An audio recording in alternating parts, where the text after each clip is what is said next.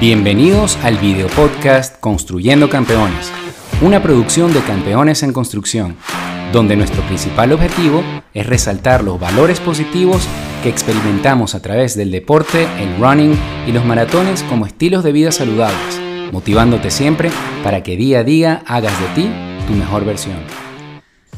Bueno, bienvenidos todos de nuevo a Construyendo Campeones, un nuevo micro donde en esta oportunidad estamos eh, y les vamos a presentar eh, un, micro especial con una participante, una, una invitada especial, la doctora Lilia Núñez. Vamos a estar hablando de la medicina del deporte, todo lo que tienes que saber en cuanto a esas nociones básicas eh, importantes que a veces pasamos por alto o los que están iniciándose en la actividad deportiva siempre tienen esas preguntas, esas incógnitas. Hoy vamos a estar hablando de medicina del deporte y todo lo que tiene que ver eh, esta especialidad asociada a la actividad física y con el especial enfoque que siempre nosotros eh, mencionamos referente al running y a los maratones. Así que mucha atención con lo que vamos a hablar a partir de ahora. Quiero hacer una breve introducción sobre ¿Quién es la doctora Lilia Núñez? Para quienes no la conocen, porque estoy seguro que la gran mayoría de nosotros sabemos de ella y de la gran labor que hace y sobre todo de su nivel eh, profesional, eh, siempre guiándonos a nosotros para mantenernos estables, eh, saludables y para que consigamos siempre esas metas y objetivos personales en nuestro desempeño deportivo y en nuestras metas deportivas, válgame la redundancia. Así que bueno, sin más que hablar, la doctora Lilia Núñez es médico especialista en medicina física y rehabilitación. Ella es egresada de la Universidad Central de Venezuela. Eh, tiene un fellowship en la Universidad McGovern Medical School en, en medicina musculoesquelética y medicina deportiva es fundadora y doctora, eh, directora médico eh, de Metas Sports. Metas Sports es el centro clínico del deporte que está en Caracas, Venezuela. Para quienes tampoco saben, es un centro eh, de, alto también tratamiento desde el punto de vista médico que abarca todo lo que tienes que, que, tener para mantener bien tu salud en el desempeño y sobre todo para ese mantenimiento que necesitamos los deportistas para tener niveles óptimos y mantenernos siempre saludables. Además de ello, me gusta siempre resaltar lo positivo de, nuestros invitados y las personas y los profesionales que nos acompañan. Ella es exjugadora de la selección venezolana de hockey de césped y bueno, y siempre ella se autodefine como una apasionada del deporte. Así que bueno, sin yo más extenderme, quiero darle la bienvenida a la doctora Lilian que está con nosotros. Así que bueno, Lilian, bienvenida a Construyendo Campeones. Aquí estamos contigo para hablar hoy un poquito de medicina del deporte, deporte, el running y los maratones. No, bueno, muchísimas gracias Pedro por esa bella introducción y tus palabras, siempre eh, dándome mi, esos, alar, esos elogios. Eh, y sí, bueno, hacemos aún, ahorita un poquito más a la distancia, eh, tratando de continuar con, con, lo que comenzamos hace 20 años en Venezuela, cuando comenzamos a, a practicar la medicina del deporte y bueno, nos tocó comenzar a dar las charlas en, en, el extinto Maratón de Caracas del profesor Julio Carta, Tulio Carta. Y bueno, y de ahí para adelante creo que me convertí en, en el médico de, de, muchos de los corredores amateur y después, bueno, de los aspirantes a un alto rendimiento como el tuyo allá en Venezuela. Totalmente, y soy testigo de ello. Y bueno, gracias a ti creo que yo eh, estuve bien encaminado desde el principio y la verdad que hace muchísimo la diferencia, que es el hincapié que yo hago siempre cuando hablo. No es tan fácil dedicarse a una actividad deportiva. O sea, la gente piensa que nada más hacer deporte es salir, correr, ponerse unos zapatos y ya está. No, hay que instruirse mucho, hay que saber lo que uno está haciendo y hay que ponerse en la mano de los especialistas verdaderamente para, eh, porque el fin es no solo salir y correr un día, sino salir y correr por todo el tiempo que tú quieras dedicarte a ello y a lo largo de los años y que cada vez lo puedas hacer mejor y sobre todo con un equilibrio de salud y rendimiento. Ese es el objetivo principal y eso es lo que yo siempre, a mí me gusta resaltar.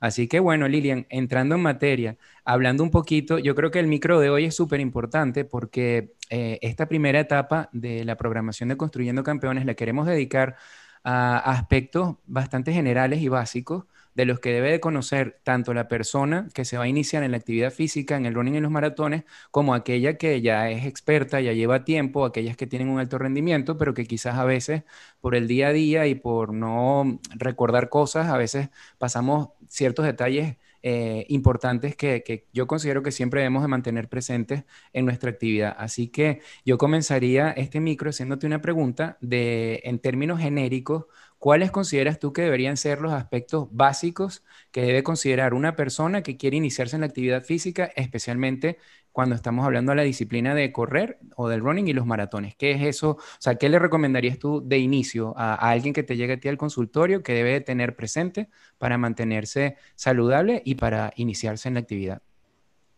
Bueno, desde el punto de vista médico, siempre lo que hacemos es seguir los criterios de, uno de, de los centros o los centros de referencia de medicina del deporte en el mundo, que es el Colegio Americano de Medicina del Deporte donde básicamente a través de los años esos criterios para hacer evaluaciones médicas de personas activas en deporte, ya sea deportes de conjunto, deportes de pelota o actividades individuales y de resistencia como correr, montar bicicleta, etc.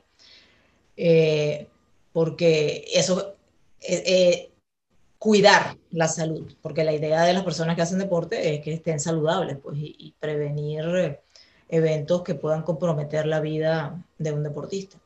Entonces, básicamente una persona lo que tiene que saber es iniciarse en actividad deportiva, comenzar de cero. La mayoría de las personas, ah, por ejemplo como tú, que te iniciaste en la carrera ya de adulto, pero toda tu vida hiciste deporte, pues fuiste jugador de fútbol, entrenaste desde niño en el colegio, etc. Pero sí, ahorita con estas nuevas indicaciones médicas de hacer ejercicio para estar saludable, hay muchas personas que después de estar sedentarias o con enfermedades de base, cardiovasculares, diabetes, sobrepeso, deciden cambiar su estilo de vida e iniciarse en una actividad deportiva. Y bueno, sí, lo más sencillo y lo que más recomiendan a veces los profesionales es que la gente camine y después la gente se da cuenta de que caminar a veces es insuficiente o es aburrido y van haciendo una transición a correr.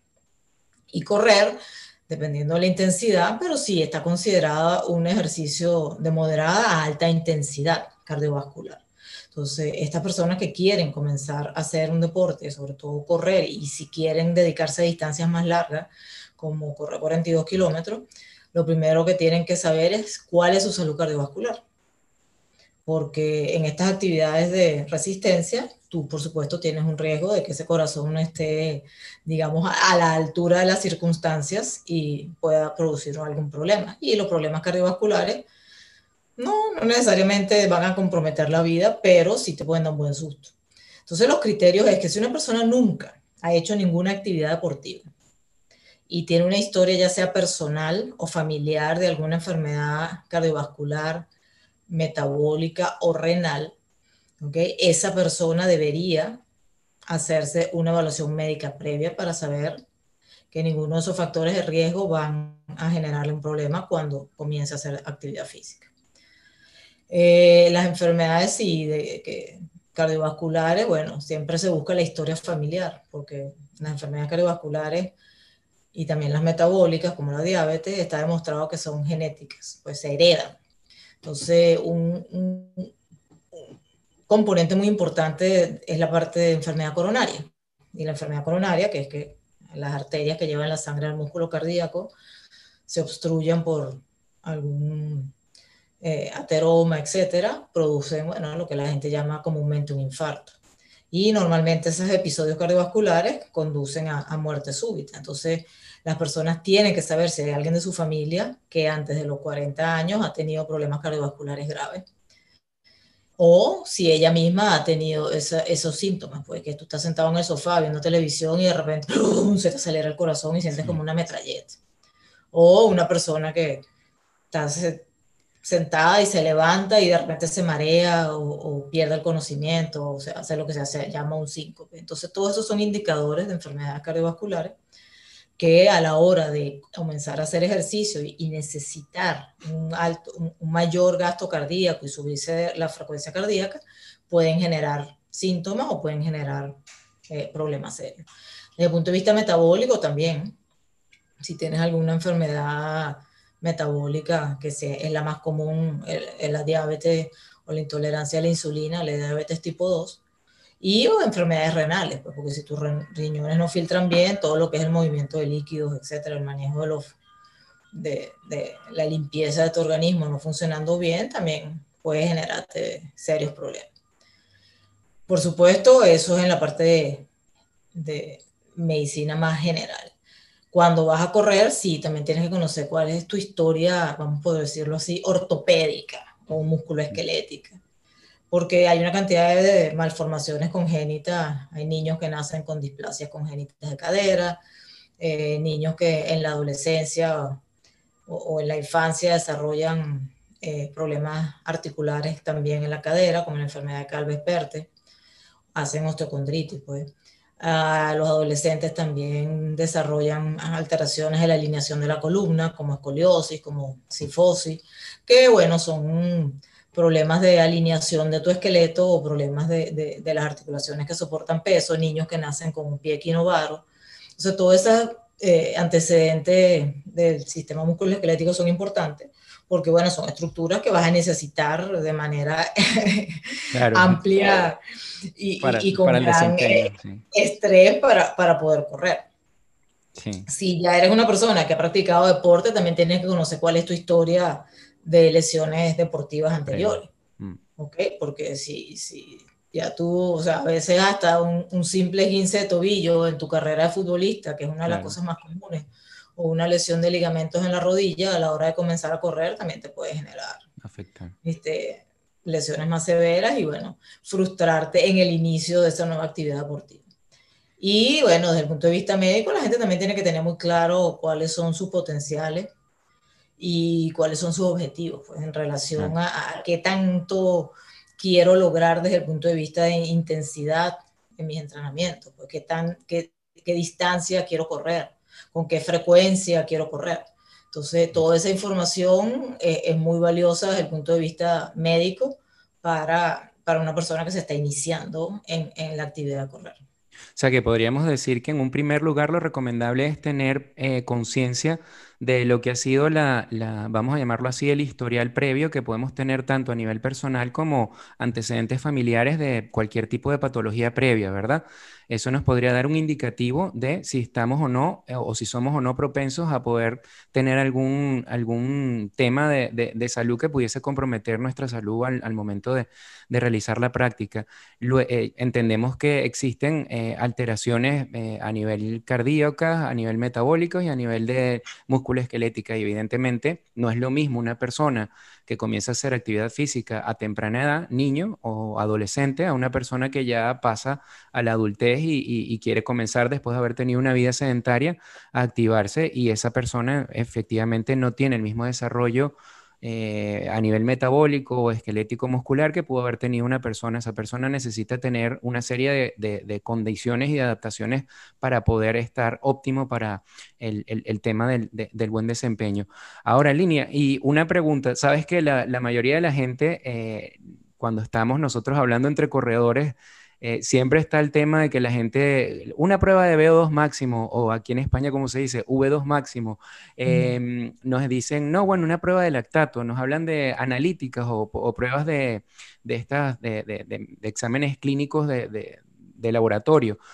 O la prueba, la, famosa prueba de esfuerzo. Hay mucha gente que confunde la prueba de esfuerzo con, la, con, la, con estas otras pruebas. También nos hablan de electrocardiograma, de cosonograma, o sea, en términos bastante concretos y, no profundizando porque ya en un futuro sí iremos tocando estos temas muy, muy, muy específicamente, pero desde un punto de vista una visión general, eh, no, ¿podrías hablarnos un poquito diferenciando una cosa de otra para que la gente tenga una idea clara de qué va una cosa con la otra y para qué sirve cada prueba? Sí, eh, las analíticas y los exámenes de laboratorio, digamos que es lo menos invasivo y, lo menos costoso y lo que en realidad te puede pedir un, médico general o hasta un electrocardiograma de reposo, ¿no?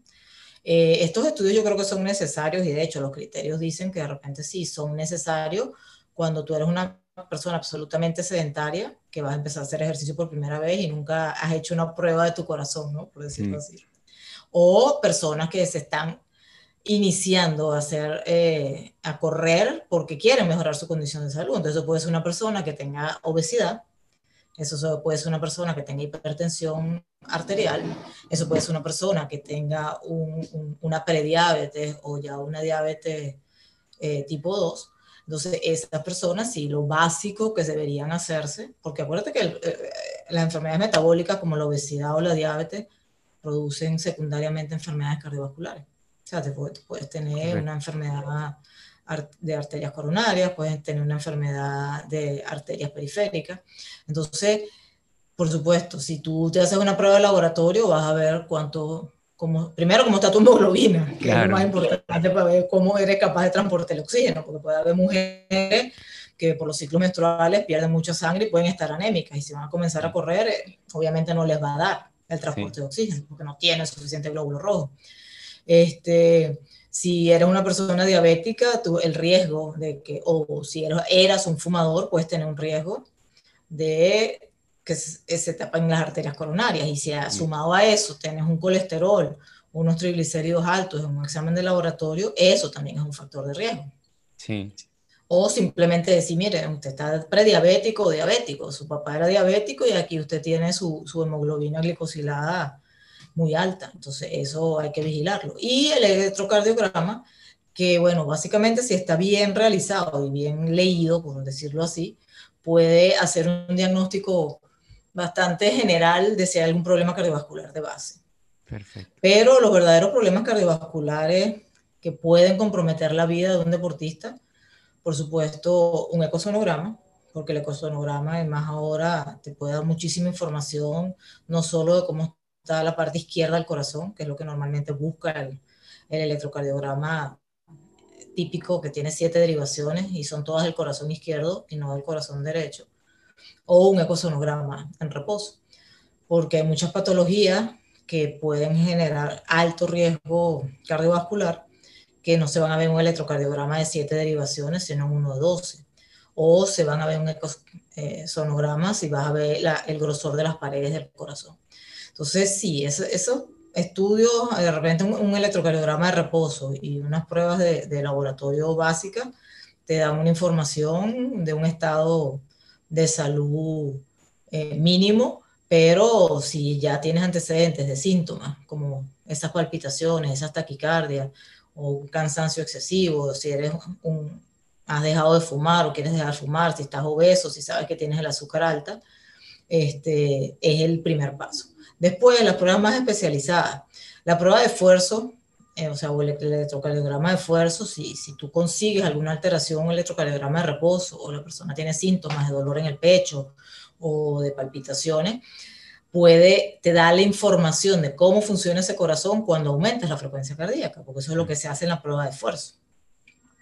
Te ponen a pedalear o a caminar o en superficies inclinadas o te ponen a correr. Normalmente la prueba de esfuerzo básica o es en bicicleta, en ergómetro de bicicleta o en una trotadora, pero caminando y lo que van es aumentando de la inclinación. Básicamente lo que se busca es que aumente la frecuencia cardíaca y ver cómo se comporta tu corazón a medida que aceleras el ritmo cardíaco. Entonces ahí se pueden ver o un aumento de la tensión arterial, que no debería ocurrir eh, eh, durante el aumento de, del requerimiento cardíaco, del esfuerzo cardíaco, o algún cambio isquémico, ¿no? Entonces, esas pruebas de esfuerzo sí son para buscar patología. Ya cuando tú eres un atleta de alto rendimiento, que tienes un objetivo específico en lo que quieres hacer, hay otras pruebas de esfuerzo que aparte de aumentar, o sea, se hacen corriendo, se hacen normalmente en plano, vemos cómo se comporta a la, la velocidad a la que estás corriendo versus tu frecuencia cardíaca, agregando esas mediciones, ¿ok?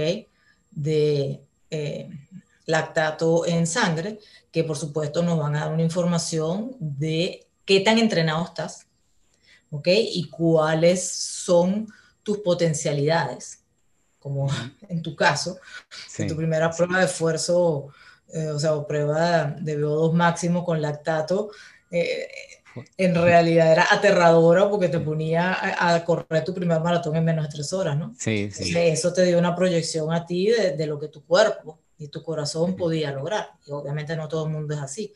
Pero también te permite poner a veces los pies sobre la tierra, porque hay gente que dice, no, yo quiero correr, aunque sea 10 kilómetros, pero los quiero correr en 50 minutos y tú le haces una prueba de esfuerzo y la persona llega a su frecuencia cardíaca máxima, no sé, corriendo a, 12 o 13, no, o sea, a 5 o 6 kilómetros por hora y se fatiga o no llega a la frecuencia cardíaca máxima. Entonces, muchas veces cuando ese rendimiento en la prueba de esfuerzo o, y en la prueba de VO2 máximo es bajo, evidentemente esa persona no está lo suficientemente entrenada ni siquiera para el objetivo que, que quiere correr, ¿no? Porque cuando tú haces una prueba de esfuerzo con medición de oxígeno, ya sea directo o lo haces extrapolado o indirecto, que existe en toda la fórmula, la idea es que tú llegues, o sea, se hace una prueba de esfuerzo máxima. Las enfermedades, las pruebas de esfuerzo eh, de que hacen los cardiólogos para descartar patologías no son máximas. O sea, tú no esperas que la persona llegue a su capacidad de frecuencia cardíaca a tope, que en la fórmula que es bastante acertada de 220 menos la edad. Entonces, sí, si tú tienes 40 años y 220 menos 40, teóricamente tu corazón debería estar capacitado para latir hasta 180 latidos por minuto. Pero si tú tienes 40 años y empiezas a hacer un esfuerzo y tu corazón se queda pegado en 110, en 115, en 120 y de ahí la frecuencia cardíaca comienza a bajar, tu corazón está tan desentrenado que no logra llegar a la frecuencia cardíaca máxima. Entonces, ¿cómo vas a entrenar basándote en tu frecuencia cardíaca si no estás realmente entrenado? Totalmente. Y por supuesto, cuando te miden el lactato, aparte mides una variable metabólica que también te, te, te, permite ver tu nivel de rendimiento desde el punto de vista metabólico. O sea, qué, tan eficiente soy yo como máquina desde el punto de vista energético para correr a esa velocidad. Entonces, unas personas pueden tener pruebas de esfuerzo muy similares, pero sí, yo puedo haber llegado a mi frecuencia cardíaca máxima, pero corriendo a 8 kilómetros por hora. Sí. Cuando otra persona llega a su frecuencia cardíaca máxima corriendo a 12, a 13, a 14 kilómetros por hora. Entonces, a lo mejor el consumo de oxígeno es igual, pero obviamente el rendimiento es completamente distinto. El que corre a 8 kilómetros por hora y alcanza su VO2 máximo y su frecuencia cardíaca máxima, o el que la alcanza corriendo a 12, 13, 14 kilómetros por hora. Totalmente. Sabes que recuerdo mucho esa prueba mía de, aquel momento y bueno, la gente también tiene, esto lo iremos conversando en, próximos eh, micros donde hablaremos eh, precisamente de cada una de las pruebas, la importancia, la oportunidad y el momento donde eh, es, o sea, no, que, no, no, quiero decir válido, sino que creo que estratégicamente es lo más indicado hacerlas, ¿no? Entonces, hay momentos específicos donde yo considero que funciona esas pruebas de una y le podemos sacar la máxima información y rendimiento dependiendo del objetivo que tengamos planificado para, para el año. Entonces, sí, en un futuro eh, vamos a profundizar en esas pruebas y vamos a estar dando tips sobre y recomendaciones sobre eso. Y cambiando un poquito a lo, a lo último, eh, Lilian, eh, yo quisiera que eh, bueno, a mí me gusta mucho hablar del efecto positivo de correr. Sé que eh, correr eh, genera, todo el mundo dice, bueno, es que correr es felicidad. ¿Nos podrías decir brevemente antes de, cerrar a qué se refiere eso de la producción de, endorfinas o de las hormonas de felicidad? ¿Por qué somos tan felices corriendo? Y al final de, esto te voy a pedir este, que hagamos un resumen cortico, dejando tres recomendaciones básicas que entonces le sugerimos a la gente que siga para comenzar y iniciarse en la actividad. Así que endorfinas. Eso de las endorfinas es más un mito que una realidad. ¿okay? Por supuesto que, que, hacer ejercicio produce ciertos cambios en el humor que ayudan a que las personas se sientan mejor, pero eso de las endorfinas y el segundo aire, en realidad el correr es tan adictivo como el jugar golf. es más leyenda urbana, ¿no? Que, que, un tema científico. Si tú sales a correr la primera vez y corres un kilómetro y tienes la lengua afuera y te tienes que parar y sentar y pasas una semana dolorido y después vas mejorando y te das cuenta que lograste correr 5 y correr 10, o sea, en realidad eres más adicto a, a, a tu propio rendimiento, ¿no? Que, y, y, a ver, y a ver tu, tu, tu mejoría que al correr. O sea, hasta los grandes atletas saben que están sufriendo mientras corren. De hecho, uno de los Kipoche dice que él se mantiene sonriendo para engañarse al cuerpo y decir que lo está disfrutando, ¿no? O sea, el atleta de alto rendimiento, sobre todo en la carrera y de larga distancia como el maratón, va sufriendo. Entonces, eso de que las endorfinas te hacen feliz, no, te hace feliz el resultado. Cuando terminas la carrera, dices, No, más, vas por el kilómetro 39 y vas diciendo, ¿quién me metió a mí en esto? Yo soy un loco, ¿para qué me hacer esto? Pero cuando llegas, entonces ya te quieres inscribir al próximo maratón, ¿no? Ya sea porque lo hiciste muy bien o ya sea porque lo hiciste muy mal y te quieres retar a ti mismo, ¿no? Que es lo que pasa en el golf. Yo cuando voy por el kilómetro 15 digo, ¿quién me mandó a meterme aquí? Cuando voy por el 42 digo, ¿cuándo es el próximo? Porque quiero, quiero seguir en esta locura. Y bueno, cerrando porque se nos va el tiempo, quisiera solamente tres recomendaciones puntuales eh, desde el punto de vista de médico que le dejemos a la gente para que lo tengan de guía según tu, tu, tu punto de vista. ¿Cuáles serían, Lilian? mi punto de vista es muy particular y ya tú sabes, ¿no? Pero ojo, uno, nunca es tarde para comenzar. No importa que edad las personas empiecen a cambiar su estilo de vida y pasar de ser sedentarias, que es la enfermedad del siglo XXI, a pasar de ser activo, pero obviamente siendo prudente y no por salir a correr, deja a tu familia, a tus hijos huérfanos o a tu esposa viuda, ¿no? Entonces, no importa qué edad comiences, vas a ver mejorías y vas a ver cambios en tu salud.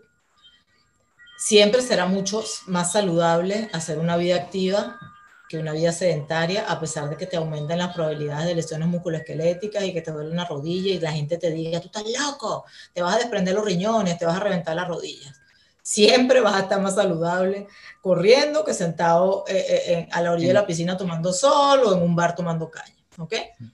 Y la reflexión más importante para los que quieren correr larga distancia y quieren fajarse y hacer uno, dos y tres maratones o hasta cinco al año es que todo en exceso es malo. Porque los atletas de alto rendimiento de maratón, igual que la población general, tienen alto riesgo para desarrollar eh, arritmias, tienen alto riesgo para inflamar a sus arterias coronarias y producir ateromas y taparse sus arterias coronarias, ¿ok? Porque hasta Ambi Bornfoot ya tiene diagnosticada su arritmia y ya corre a unas intensidades más bajas, pero sigue corriendo casi a los 70 años que tiene ya, ¿no? Entonces, eh, eh, con el trabajo cardiovascular y tu corazón, también el exceso de ejercicio puede ser eh, perjudicial. Entonces, en su justa medida y tomando en cuenta siempre cuáles son los factores de riesgo, tanto para el que se inicia como para el que ya tiene tiempo en la actividad. Bueno, excelentes recomendaciones, Lilia. De verdad que el objetivo es ese, mantenernos siempre activos y por un largo periodo de tiempo y sobre todo saludables. Quiero cerrar esto dándote las gracias por, bueno, aceptar la, invitación, participar con nosotros siempre. De verdad que eh, es, un honor para nosotros tener siempre tu guía, tus ideas bien claras y sobre todo tus sugerencias y, todas las recomendaciones que nos has dejado aquí. Antes de cerrar, yo lo que eh, no me puedo olvidar de pedirte que por favor nos digas cómo podemos ubicarte, tus redes sociales o más bien las redes sociales de Metas Sports eh, y dónde pueden ubicar Metas Sports eh, para quienes nos están escuchando y quieran llevar su salud de una y entrenar de forma los teléfonos, tengo que buscar los teléfonos. No, bueno, Metas Sports es nuestro centro de medicina del deporte y rehabilitación allá en Caracas. Evidentemente tenemos todos los servicios ahorita activos desde la nutrición, fisiología del ejercicio, psicología del ejercicio y por supuesto la parte médica de evaluación de lesiones. Este, estamos ubicados en la Trinidad. Los teléfonos son 943 38, no, a ver. Oye, no puede ser que hasta se me olvide el teléfono de transporte. Bueno, eso es el tiempo. Sí, sí. Nuestro teléfono es 943-3144. Correcto. 212. Este, 944-0378. Ahorita tenemos un celular habilitado para las emergencias que es 0412-938-3425. Y por supuesto nos pueden encontrar en, en Instagram, arroba Mentas Sports, igual que en Twitter. Que bueno, sí, ahorita tenemos Community Manager que estaba bastante activo, activo en las últimas semanas. y sí, tenemos, tenemos a, Juan Pablo Vázquez, que es uno de los nutricionistas de la escuela de, de Gator Sports Science Institute, trabajando con nosotros. Tenemos a la doctora eh, Elizabeth Martin, que es psicóloga especializada en psicología del deporte. Tenemos a la doctora Laura Ponte en el área de, medicina física y rehabilitación y por supuesto nuestro equipo de, de fisioterapeutas. Excelente, bueno, no se diga más, lo tienen muy fácil, incluso ah, visiten la página web que también está habilitada de Metas Sports y es seguramente... www.metasport.com Y bueno, no digo mucho más, no me quiero extender mucho más. Quiero agradecer a todos por escucharnos a través de las plataformas de podcast, nuestro canal de, de YouTube Y esto fue Construyendo Campeones, empezando a hablar sobre términos generales, hablando de medicina deportiva y el desempeño deportivo, running y maratones. Eh, en una nueva oportunidad seguramente tendremos a la doctora Lilian, siempre invitada a este espacio. Gracias a todos los que nos escuchan y nos vemos en un próximo episodio o micro. Gracias. Y hasta aquí el contenido que te teníamos preparado en esta oportunidad. Ahora queda hacerte el llamado para que visites nuestra página web www.campeonesenconstrucción.com. Síguenos y suscríbete a nuestras redes sociales, arroba campeones en construcción. Déjanos tus comentarios, danos un like y comparte este contenido para que así permitas que sigamos creciendo y construyendo campeones.